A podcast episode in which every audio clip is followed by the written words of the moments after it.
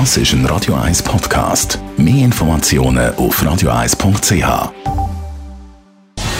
Gesundheit und Wissenschaft auf Radio 1. Unterstützt vom Kopfwehzentrum Irlande Zürich. www.kopfwww.ch ja, kommt irgendwann die vierte Corona-Impfung und wenn ja, für wer? Ein bisschen früher, heute haben wir die News gemeldet, dass die Arzneimittel- und Gesundheitsbehörden der EU keine vierte Corona-Impfung empfiehlt. Für Menschen über 80 könne aber ein zweiter Booster sinnvoll sein.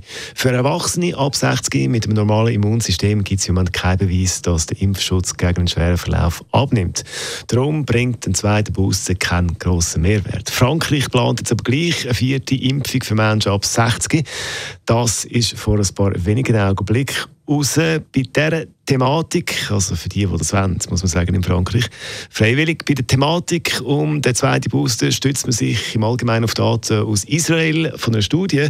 Dort heisst es, eine vierte Dosis vom Impfstoff von Pfizer schützt nur Rund vier Wochen vor einer Infektion, ein bisschen länger dann von einem schweren Verlauf. Aber zum wirklich können da genaue Daten liefern zum Thema schwerer Verlauf, wie lange das anhebt, wie lange man äh, geschützt ist, auch mit drei Impfungen, das ist noch relativ unklar. Also, bei dieser ganzen Diskussion und zweite Booster, ja oder nein, kann sie da auf jeden Fall überhaupt nicht anfangen. Nena ist ja ein bisschen zusammen unterwegs mit den Corona-Skeptikern in den letzten Das ist ein Radio 1 Podcast. Mehr Informationen auf radio1.ch.